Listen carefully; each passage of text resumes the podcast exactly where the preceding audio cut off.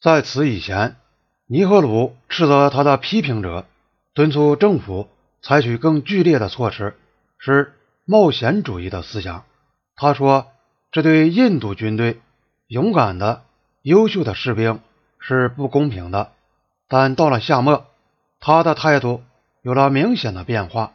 八月，他在议会扬言：“我们在拉达克的这一部分竖起了一重壁垒，建立了。”许多大大小小的哨所，这些哨所的确是经常处于被人数较多的敌军袭击的危险之下，但这也没有什么关系。我们已经冒了风险，我们已经向前推进，我们已经有效地阻止了他们的继续推进。如果中国军队要摧毁我们的某些军事哨所，他们是能够办到的，但这并不等于我们失败。我们。将搬出更大的问题来对付他们，更顽强地对付他们。由此可见，不能说尼赫鲁对西段的形势不了解，也不能说他对印军所冒的风险没有顾及到。另一方面，西部军区的道拉特辛格将军还是不赞成把他的军队投入一场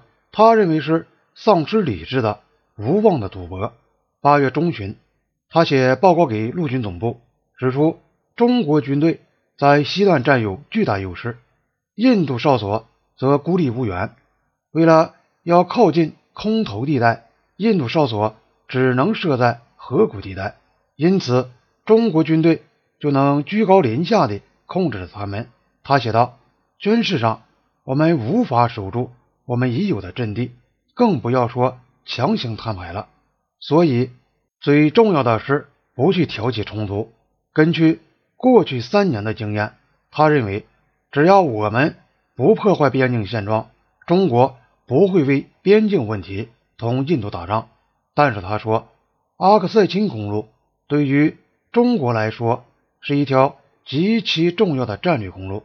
如果印度的行动稍稍威胁到这条公路，中国定会做出强有力的反应。他建议，当印度在西段的兵力。还不能同中国相抗衡时，他说要做到这一点，需要有一个由四个旅组成的师以及一切支援火力。应暂停推行前进政策，应该通过某种政治的解决，把被围困的加勒万河谷的守军撤回来。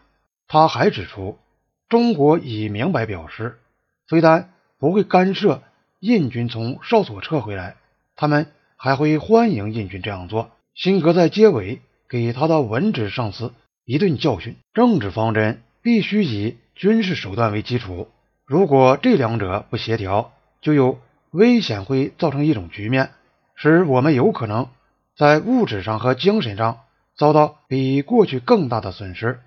如果要客观地执行抗拒中国对我国领土的不合法要求的政策，就需要。在军事上做好准备，除此没有什么捷径。辛格差不多等了三个星期，才得到参谋局的答复。答复说，事态的发展证明了前进政策是正确的，继续执行前进政策对实现我们的要求是极为紧要的。不这样做，中国军队就会涌进任何真空地带，这是他们的惯技。辛格曾提出过。即使要保住现有的阵地，也必须要增援，包括四个步兵营、一个山炮团和若干中型机关枪。但父亲根本没有提到这个问题。父亲最后说：“如果摊牌逼到头上，就必须根据当时情况尽力而为。”大约就在这个时候，参谋局有一名高级军官来到东段视察。他当时向那些认为中国军队过于强大。难以抵挡的军官们保证说：“拉达克的经验已经证明，朝他们开几枪，他们就会拔腿跑掉。”进入九月以后，中国在抗议中加重了威胁的语调。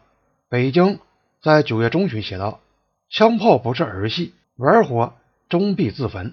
如果印度方面硬要以武力来威逼守土有责的中国边防部队，因而引起他们的抵抗，一切后果。”必须由印度方面承担。印度边境上的新的大赌博两个巨人的胆量比赛已达到高潮。如果双方中有一方是嘘声恫吓的话，现在已到他应该最后扭身躲开的时刻了。但对冷眼旁观的世界来说，亚洲两个最大的国家会因争夺那么遥远和荒僻的土地而发生战争，仍然是难于置信的。印度认为不会发生战争，这种看法为自新德里发出的报道定了调子。因此，在世界屋脊附近形成的对峙局面是引人入胜，而不是令人惊惶的。一位英国新闻记者表达了共同的感觉，他说：“世界怀着兴高采烈的心情理会到中国正遭到公然挑战，印度已经采取了如中国继续推进。”就难以后退的立场，在世界的另一面，这时正在酝酿着另一场更危险的胆量比赛。美国中央情报局记下这一事实：这年夏天，苏联载运军火到古巴去的船只中，有两艘装载木头的货船，舱口非常宽大，装货却很轻。但中央情报局还没有推论出他们的意义来。